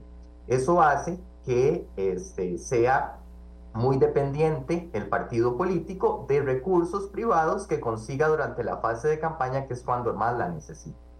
En esta lógica también el Tribunal Supremo de Elecciones desde el año 2013 ha presentado a la Asamblea Legislativa diversas iniciativas para otorgar lo que se conoce como financiamiento indirecto. Por ejemplo, las franjas electorales, un espacio gratuito en radio y televisión bajo la lógica de que lo que se utiliza es un bien del Estado, el espectro electromagnético, para que los partidos visibilicen su oferta electoral y bajen un poco eh, la dependencia a dinero para pauta publicitaria, que es el rubro en el que más se gasta en el proceso electoral, particularmente en la fase de campaña. Este proyecto del 2013 no tuvo mayor andadura en la Asamblea Legislativa y el tribunal comprendió que ese esquema no tenía la mayor viabilidad política, de forma tal que a inicios del año anterior, hace un año aproximadamente, lo recordará usted, doña Amelia, se presentaron tres iniciativas de ley dentro de las que se introduce ahora la posibilidad de que esos dineros que el Estado destina a los partidos políticos, el tribunal tome una porción de ellos y a través de un, un plan de medios, eh, pues compre directamente a los medios de comunicación los espacios según los partidos lo soliciten. Es una repartición que es equitativa, no igualitaria, porque se reconocen ciertas características de los partidos, a unos se les dará un poco más que a otros, y así atenuar, como le digo, esta dependencia. Además, cuando nos han invitado a las eh, reuniones de, poderes del Estado que tienen que ver con crimen organizado, también hemos hecho eh, sugerencias importantes y hemos logrado articular algún tipo de acciones conjuntas. en el año 2022, a inicios, se logró firmar un convenio con el Ministerio de Hacienda para tener acceso en tiempo real a los comprobantes electrónicos en una lógica de tener una auditoría completa de ingresos y gastos y en tiempo real de los partidos y detectar cuando, por ejemplo, en nuestras labores cotidianas de fiscalización observamos una valla, pero no se reportan ingresos para justificar el pago de esa valla o ni siquiera está reportada del todo. Eso activa nuestras alarmas. En estas propuestas de ley, para, para ir cerrando esta primera intervención, están aspectos tan importantes como subir a rango de ley algo que tenemos en un reglamento que son los estudios de solvencia económica, ya que como lo señala la Organización de Estados Americanos en su informe preliminar, no hay en nuestro país un tope a la donación de personas físicas, o sea, una persona puede donar el dinero que mejor le parezca a una agrupación política, nosotros vía reglamentaria cruzamos eso con el ingreso real de la persona. Entonces, si una persona tiene un ingreso de 600 mil colones al mes, es extraño que aparezca donando 800 mil o 900 mil colones al mes a una agrupación política. Eso enciende nuestras alarmas y de acuerdo a cómo está diseñado el sistema, informamos al ICD y también nos ponemos en contacto con las autoridades del Poder Judicial, particularmente el Ministerio Público y el Organismo de Investigación Judicial, con las que tenemos relaciones cotidianas y constantes sobre los casos que vamos eh, detectando. También a este, se sugiere a las señoras y señores diputados incorporar la obligación del Sistema Bancario Nacional de alertar al Departamento de Registro de Partidos Políticos cuando hay movimientos extraños en las cuentas, por ejemplo, la recepción de este, una cantidad de dinero que sobrepasa el promedio de esa persona según su perfil de cliente. Ya algunas instituciones bancarias por voluntad propia lo hacen. Esas alertas bancarias han servido para la apertura de expedientes que terminan con relaciones de hechos enviadas al Ministerio Público. Con esto lo que quiero decir, doña Amelia, es que el país desde hace muchos años está en deuda con mejorar su sistema de financiamiento y el estado actual de ese sistema de financiamiento abre la puerta a tentaciones para recurrir a dineros privados que podrían tener eh, un origen ilícito.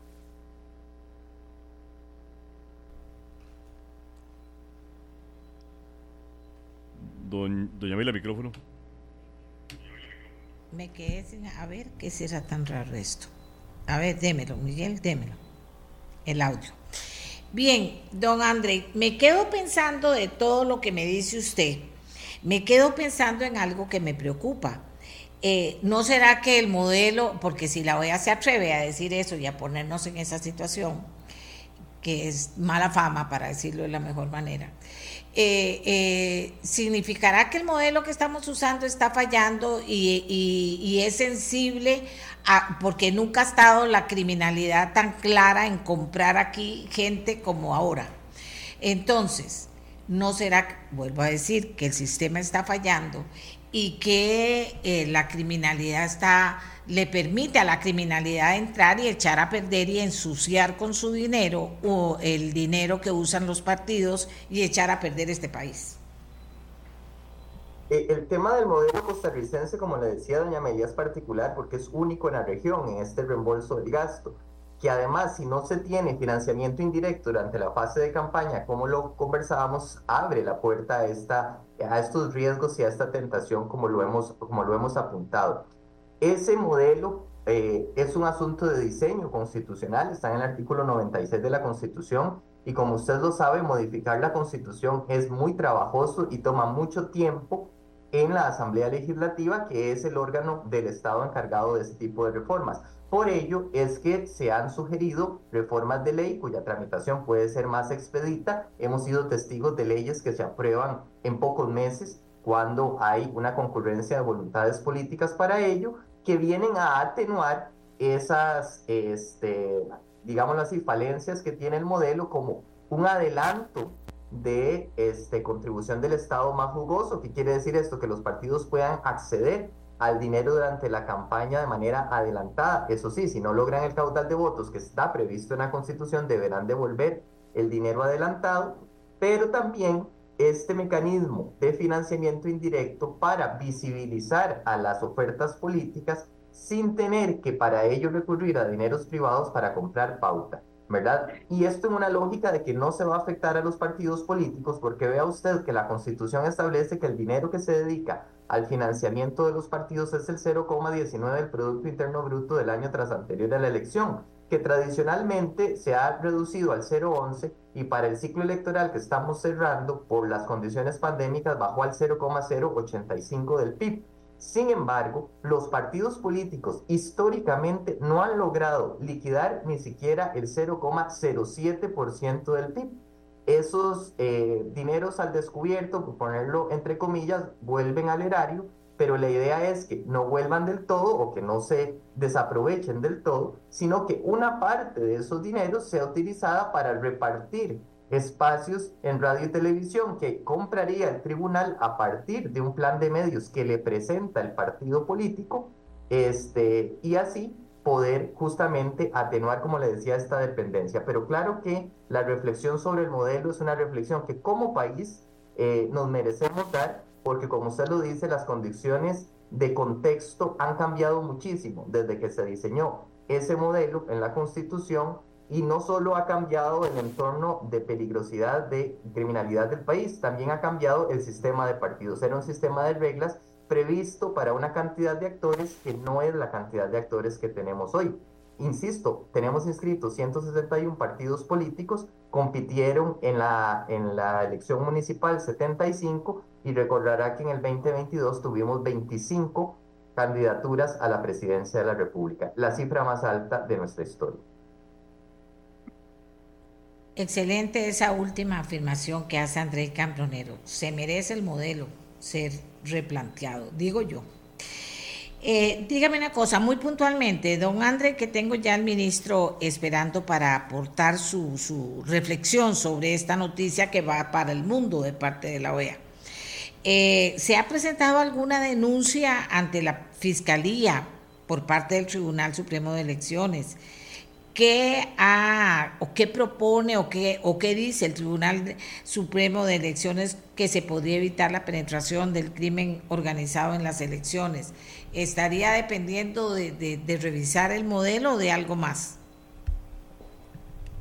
Yo creo que es un asunto, este, y para esto obviamente tendrá más expertise el ministro Zamora, pero el tema de criminalidad es un tema no solo multicausal, sino cuyo abordaje también tiene que ser integral. No podemos eh, dedicarnos a, única, a una única variable. Hay variables que pesan más. El modelo es una variable importante, pero también la articulación y el trabajo eh, integral e integrado entre las diversas agencias del Estado eh, es importante. Como le decía antes, nuestra labor cotidiana con el ICD y con el organismo de investigación judicial es sumamente importante porque hay relaciones de cooperación, de trasiego de información. Además, cuando se han presentado denuncias ante el Tribunal Supremo de Elecciones, eh, gracias al modelo constitucional del organismo electoral, las magistradas y magistrados electorales actuando como jueces especializados han levantado el secreto bancario, lo cual ha permitido la sustantación de cuadros eh, de hechos que pasan al Ministerio Público, porque en nuestro modelo, el Ministerio Público, la Fiscalía y los jueces penales eh, ordinarios de la jurisdicción penal son quienes atienden los delitos electorales y el inadecuado financiamiento de partidos políticos está sancionado con penas privativas de libertad, o sea, como delitos que nosotros entonces ayudamos en la elaboración de todos los insumos técnicos necesarios para que la Fiscalía pueda plantear su teoría del caso. De hecho, eh, nuestros funcionarios y funcionarias del Departamento de Financiamiento de Partidos Políticos son llamados a los juicios penales en los que se ventilan estos hechos como testigos de primera mano y técnicos para poder eh, explicar, por ejemplo, dinámicas delictivas. Eh, tenemos varias investigaciones en curso, en ninguna, eso sí, hemos logrado determinar orígenes específicos de narcotráfico de dineros eh, mal habidos, pero como le digo, eso tiene que acompañarse también con la labor este, que hacen las autoridades judiciales con las que tenemos excelentes relaciones. André, por su claridad para explicar eh, eh, sobre el tema y la posición del Tribunal Supremo de Elecciones. ¿Qué piensa el ministro de Seguridad Pública, don Mario Zamora? Desde que leí la noticia pensé, ¿qué estará pensando don Mario? Porque final, final, finalmente nos pone en una situación por lo menos incómoda esta decisión de la OEA de plantear la situación de la forma en que la planteó. ¿Qué piensa don Mario Zamora? Muy buenos días, doña Amelia, muy buenos días, don André, y a todas las personas que nos escuchan y atienden por medio de su programa. En definitiva, es una preocupación que compartimos porque la OEA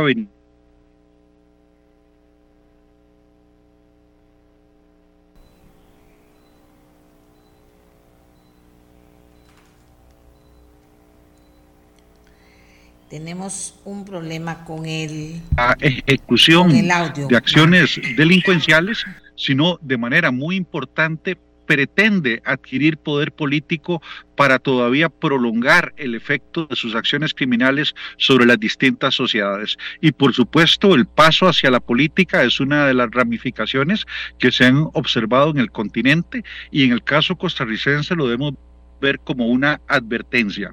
En cuanto a mecanismos que debemos adoptar para que este fenómeno no se materialice en la realidad de nuestra democracia y de nuestros partidos políticos. Lo primero, como decía don André, los sistemas que tenemos de control en Costa Rica son ex post, es decir, son posteriores al proceso electoral, lo cual no impediría que eh, organizaciones criminales puedan actuar porque las investigaciones se hacen de forma posterior a la realización de los comicios electorales.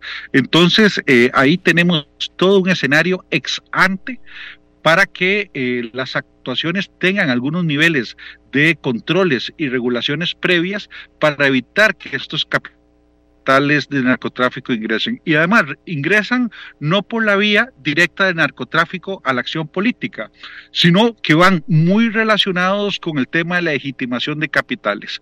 Es decir, primero se crea una fachada legal en apariencia legal, con personas físicas jurídicas eh, ubicadas y domiciliadas en Costa Rica, y desde ahí se empiezan a realizar una serie de acciones que pretenden la penetración en distintos espacios del todo social. Y el espacio de los partidos políticos es especialmente sensible para una democracia como la costarricense. Algunos países, perdón, han tenido buenas prácticas tratando primero de bancarizar y evitar las donaciones eh, directas de efectivos a los partidos políticos como un mecanismo justamente que garantice la trazabilidad de todos los recursos que usan las organizaciones para hacer sus campañas electorales. También los mecanismos de abaratamiento, sobre todo en términos eh, de uso de tecnologías digitales y electrónicas para facilitar la emisión del voto que se traduce en una economía de recursos, es una de las formas también de buenas prácticas que se han usado en algunos países para que no haya esa dependencia de financistas que en apariencia pueden resultar eh, personas de bien, pero ya cuando se analizan sus expedientes y se hacen investigaciones, se demuestra que son personas que pueden estar coludidas con organizaciones eh, que pueden tener ramificación criminal. Los mismos préstamos gota a gota hemos venido observando que son fachadas de préstamos ordinarios. Cuando la persona ingresa en ese mundo, luego se transforma en un mundo de extorsión que del cual nunca se imaginó que iba a ser parte. Bueno, esas son eh, esas primeras imágenes que a veces la criminalidad genera para poder participar como financistas en determinadas campañas. Quiero hacer el caso y referencia de una experiencia negativa que generó una gran alarma internacional y ha sido un caso muy estudiado, que es el de determinados ayuntamientos, eh, municipalidades ubicadas en México, que lamentablemente han sido capturadas casi toda la entidad municipal por organizaciones criminales, dada la debilidad de los sistemas, eh, sobre todo electorales, para poder eh, justamente hacer controles efectivos para que esa situación no suceda. Creo que la OEA nos da una alerta que debe transformarse en procesos de mejora de controles y regulaciones en el caso costarricense, porque el hecho que tengamos controles ex post y no ex ante o durante el proceso eh, en materia financiera, pues genera vulnerabilidades que pueden ser corregidas. Dígame una cosa, don Mario, ¿la OEA le comunicó a usted o le comunicó al Consejo de Gobierno, al gobierno de Costa Rica ese informe antes de hacerlo público? No, señora, lo conocimos una vez que ellos lo, emitieron. Eh, otra cosa, eh, don Mario, que me parece importante, que estoy leyendo aquí lo que nos dice la gente que está preocupada por la situación. Eh, ¿Sabe por qué, don Mario y don Andrei? porque resulta que el día que la gente deje de preocuparse por estas cosas, podemos quedar en manos de, la criminalidad bien disfrazada, para decirlo de alguna manera. Y eso echa a perder algo que tiene Costa Rica ante el mundo. Usted dice bien, un sistema respetado, respetable, eh, en el que la gente confía todavía. Pero con todo ese tipo de cosas que se comienzan a mover, entonces volvemos a lo mismo. La desconfianza va a matar el sistema democrático si seguimos nosotros sin aclarar las cosas de la, de la manera mm, posible. O sea, no le toca a usted, digamos, en última instancia parece que eh, todo esto queda en manos de la investigación, también lo dijo don André, de la investigación judicial. Pero, ¿qué cree que hace falta? No para crear más desconfianza, sino al revés, para generar confianza. ¿Qué cree que hace falta, don Mario? Porque estamos hablando del futuro de este país y de la criminalidad feliz rascando, sobándose las manos diciendo, mira estos ticos están créditos en el sistema y resulta que podemos meternos y lavar la plata. Bueno, mire, lo primero, porque esto está asociado con una, una aseveración que se ha hecho pública, que ha generado gran alarma social, es la relación a las posibilidades de convertirnos o de conversión en un narcoestado. Primero, un narcoestado habla de la colusión de los tres poderes del Estado en función de promover o facilitar a los grupos narcotraficantes hacer sus labores. Costa Rica tiene un sistema judicial quizás el sistema más consolidado en América Latina. Hemos invertido durante años como sociedad muchos esfuerzos presupuestales, institucionales, este, a efectos de que tengamos un poder judicial bastante fortalecido, robusto. De igual manera, la Asamblea en este momento el Congreso costarricense no hay ninguna causa abierta, ni siquiera probable, de escenarios de intervención del narcotráfico en escenarios eh, legislativos. Tenemos un sistema de policía en que unas policías controlan a otras, es un sistema de pesos y contrapesos policiales, no hay un solo jefe policial que usted pueda coludir a efectos de que se haga, eh, se faciliten las condiciones de la narcoactividad, gracias a que tenemos este sistema que se protege y se cura a sí mismo constantemente cuando se detectan infiltraciones o actos indebidos. Entonces, desde esa institucionalidad tenemos que hacer mejoras importantes. Y en el caso concreto que nos advierte la El tema del financiamiento de los partidos, que se ha visto que en América Latina es una puerta de ingreso de los grupos criminales a la actividad política y a la incidencia para que determinados cargos políticos se traduzcan en... Eh, favores y facilitaciones a estos grupos, pues eh, puedan ser eh, analizados y corregidos mediante normativa que permita trazabilidad, transparencia, porque lo que pretende el sistema es que la gente de bien, con recursos de bien, participen en el quehacer político de la sociedad, lo cual es un derecho humano, la participación política. Entonces, para garantizar el ejercicio de ese derecho humano y que no sea contaminado por acción de los grupos criminales, es que debemos eh, plantearnos como sociedad reformas integrales, como decía don Andrei, para efectos de cubrir y cerrar cualquier puerta para que el narcotráfico ingrese al mundo de la política.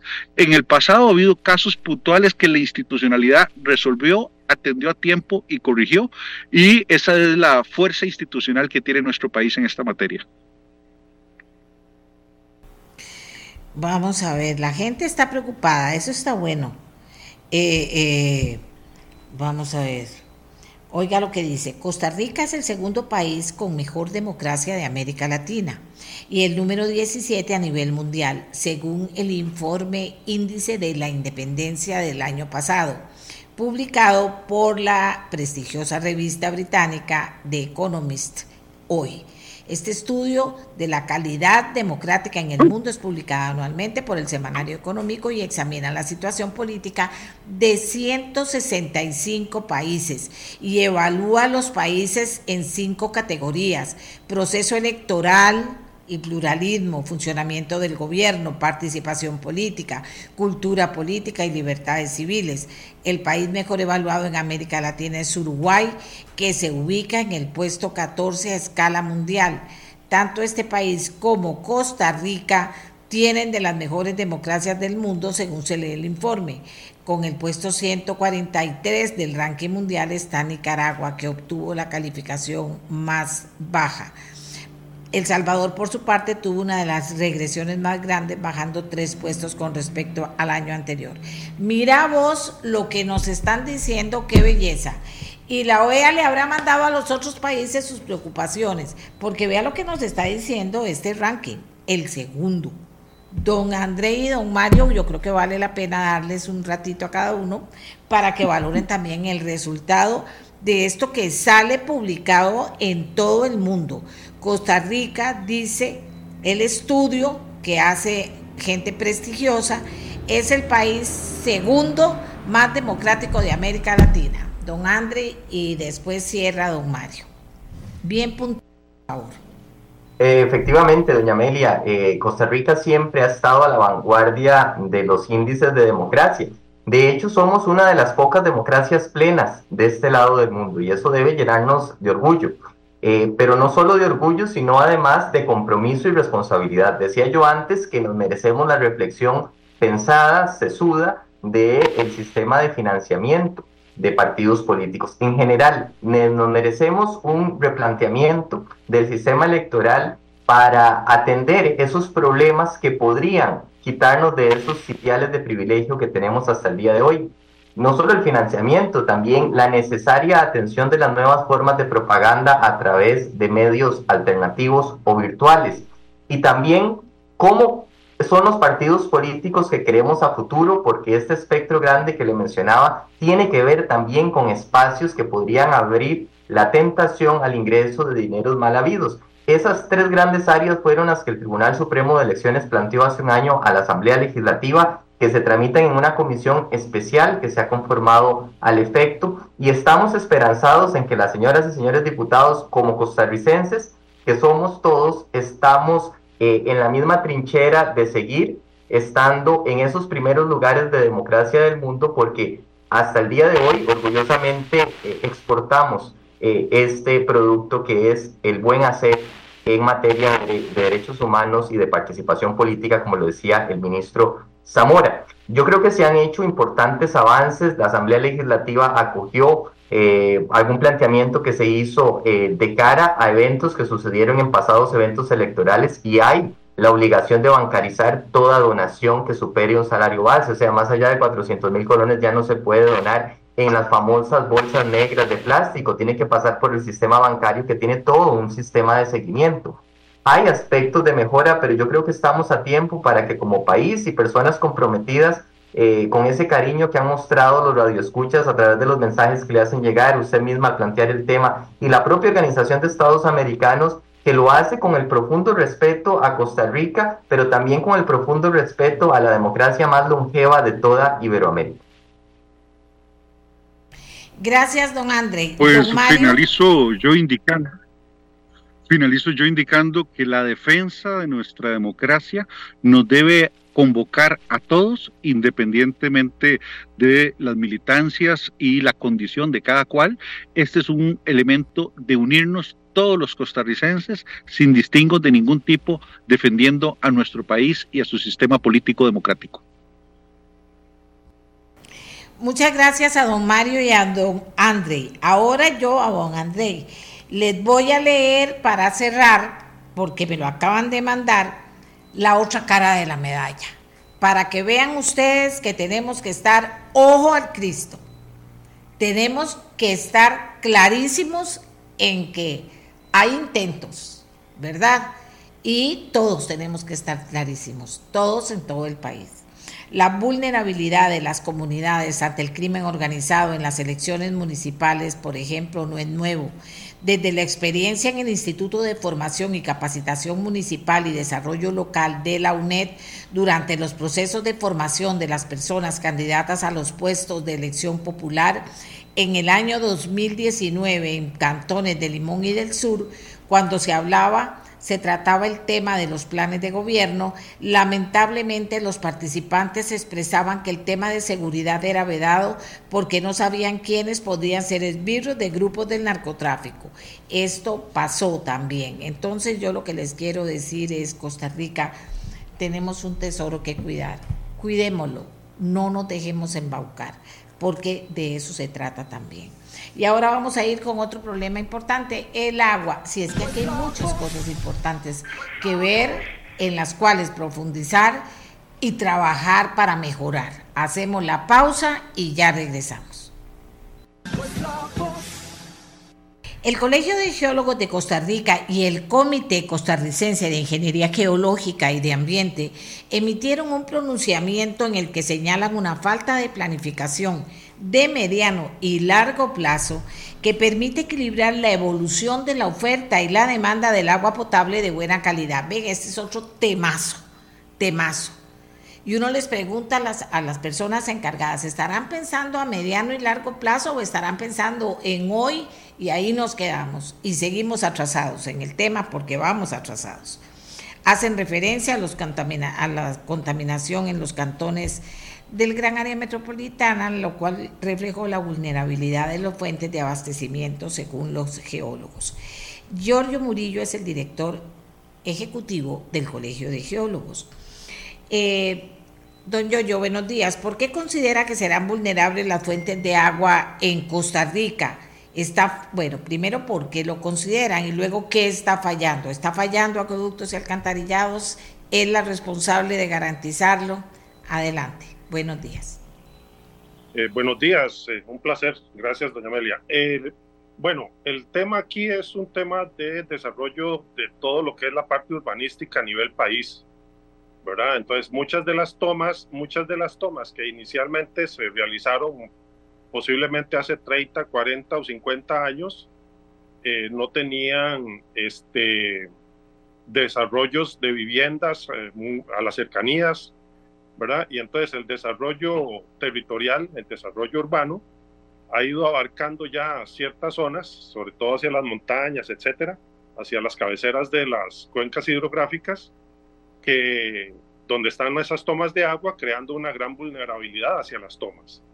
¿verdad? Entonces, eh, es un tema que no solo compete a productos y alcantarillados, sino que compete al mismo desarrollo urbano, a los planes territoriales del país, ¿verdad?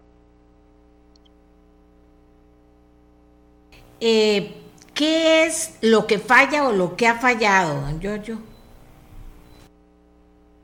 Eh, bueno, ¿qué ha fallado? Eh, lo que es la planificación urbana, ¿verdad? La vulnerabilidad creada por la, por la falta de planificación urbana y, este, y en pocas palabras podríamos decir que de una forma muy sencilla es que las municipalidades desarrollan sus proyectos o dan permisos de construcción, etcétera. Acueductos y alcantarillados tiene, tiene su agenda. Eh, las mismas municipalidades también tienen a veces puntos de tomas de agua, eh, temas de las asadas, pero nadie se pone de acuerdo, nadie, nadie dice, bueno, aquí tenemos eh, eh, las tomas tales, entonces aquí tenemos que tener ciertas, ciertos cuidados, ¿verdad? ¿Y a, qué me refiero con cuidados? A que la parte de, la vulnerabilidad es minimizar la vulnerabilidad. No podemos oponernos al desarrollo, porque de ahí este, tenemos que crecer, tenemos que, que, que, desarrollar eh, sistemas habitacionales eh, sistemas de calles, etcétera. Pero sí se, necesita tener una visión de conjunto para disminuir esa vulnerabilidad. ¿Qué es lo que sucede? Por ejemplo, esas, esa toma eh, de quebrada onda, la número dos, que fue la que estaba, que, que fue la, donde se, se dio la contaminación con el hidrocarburo artificial, es el hecho de que la toma posiblemente se hizo, como te digo, hace 40 o 50 años, ya tenía muchos años, pero ya alrededor de esa zona, de esa quebrada, eh, ya se tienen sistemas, eh, ¿cómo se llama?, calles o tenemos este, urbanizaciones o casas que ya han eh, generado una vulnerabilidad a ese punto. Entonces, cualquier persona que posiblemente tenía ese, ese contaminante o ese hidrocarburo, este, de, lo tiró y, lo, de, no pensó que ahí había una toma de agua y entonces contaminó y, y literalmente fregó a muchas familias, ¿verdad? Con, la, con el agua contaminada.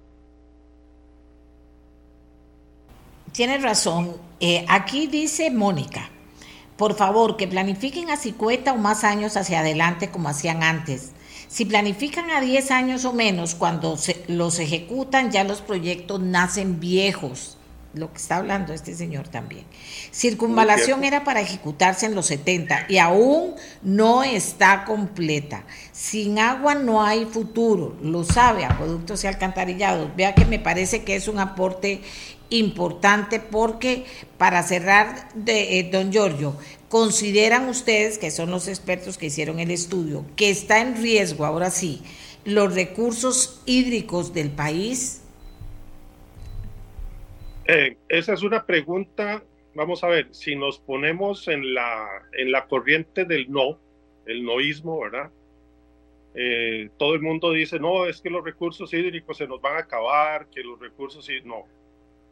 Haciendo un buen manejo del recurso hídrico, recordemos que Costa Rica está a nivel mundial entre, creo que está a nivel del número 7, si mal no recuerdo, de lluvia por, por, por área es uno de los países más lluviosos del mundo. Entonces, el problema no es eh, la lluvia, el problema eh, no es la cantidad de agua, el problema es una cuestión de gerenciar el agua bien, bien por parte de las instituciones involucradas. Estamos hablando de acueductos y alcantarillados, estamos hablando de las asadas, de las municipalidades que tienen acueductos.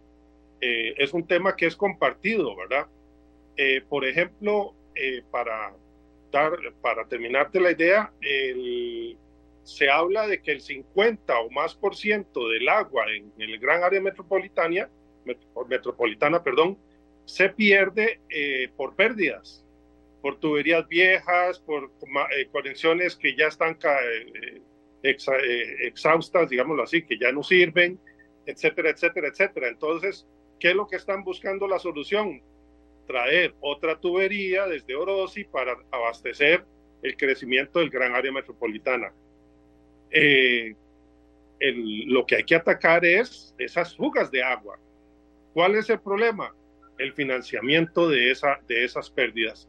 Hacer, hacer las reparaciones de toda la tubería del gran área, del área metropolitana, ¿verdad? De lo que es principalmente el área metropolitana, estamos hablando de miles de millones de dólares y no creo que, que Acueductos Alcantarillados, el ente per se del manejo del agua en Costa Rica, tenga ese, ese dinero para invertirlo en tratar de solucionar ese problema. Sale más barato, entre comillas, traer más agua de, de Cartago, ¿verdad? Del proyecto Rossi, este, eh, que solucionar ese otro problema. ¿Hay soluciones? Sí. ¿Hay que tomar decisiones? También. Y eso es lo importante. Y no solo eso, eh, al, al, al buscar esas soluciones, también se disminuye el tema de la vulnerabilidad y, este, y se mejoran las condiciones de lo que ya existe y de lo que podrá existir en, en, el futuro cercano. Y los comentarios de los, eh, de los que están viendo el programa son muy válidos. Eh, hay que planificar a largo plazo, no son planificaciones de, de un gobierno o de dos gobiernos, no, hay que planificar a largo plazo. Y lo mismo sucede con nuestras carreteras, sucede con nuestro transporte público, que ya tiene que verse a nivel de, de décadas, no, no en tema cortoplacista.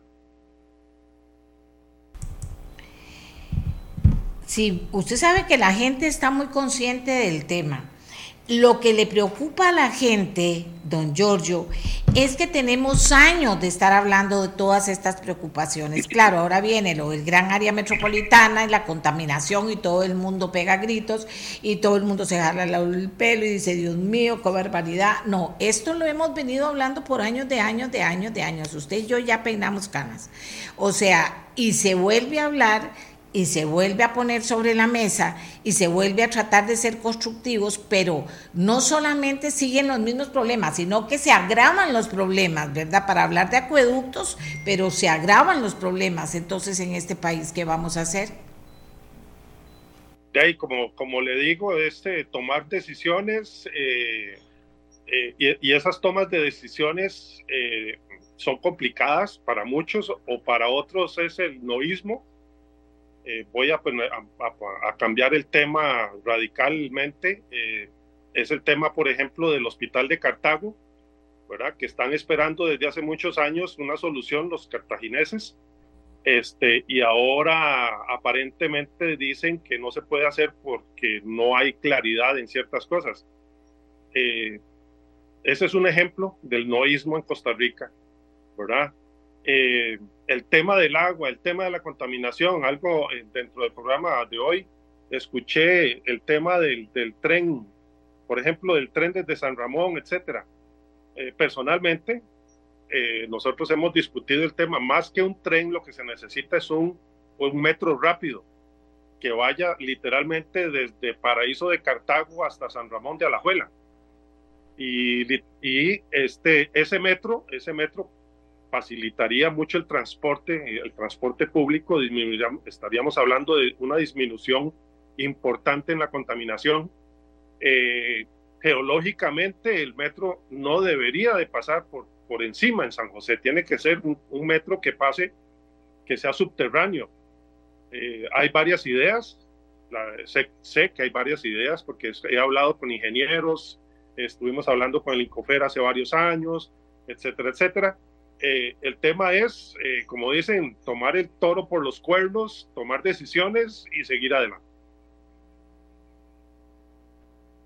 Bueno, muchísimas gracias a don Giorgio eh, de del Colegio de Geólogos, es el director ejecutivo. los geólogos han hecho aportes muy importantes, ¿verdad? Ojalá se les prestara cuidado y se, les, y se les pidiera apoyo a la hora de tomar decisiones, porque cada vez que entrevisto a los geólogos tienen cosas muy importantes, tienen estudios que sostienen las afirmaciones que hacen, y eso me parece a mí que es lo que se ocupa en Costa Rica, la seriedad de los datos, la seriedad de las investigaciones que respaldan algo. Esto que acaba de decir don Giorgio es un proyecto a futuro, que debería empezarse ya, que debería comprometerse con eso para sacarlo.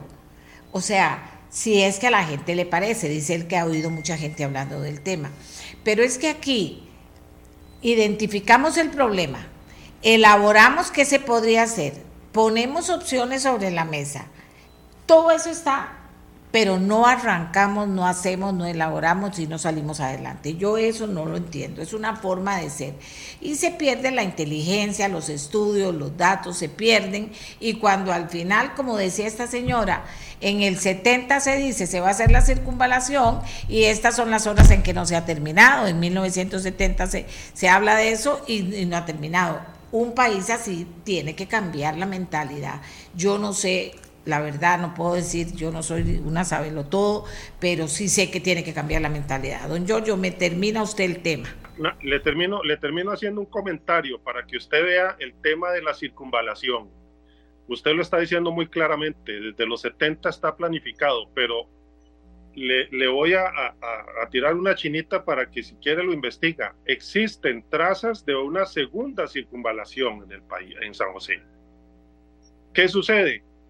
Que se, se, comenzó y se planificó una segunda circunvalación, pero ya esos tramos están circundados por casas, o por condominios o por casas. Entonces, ya esa, esa, esa posible ruta de la segunda circunvalación está truncada. Habría que entrar en temas de expropiaciones, entrar en temas de un montón de cosas, de un montón de dinero, previo a pensar en construir la segunda circunvalación.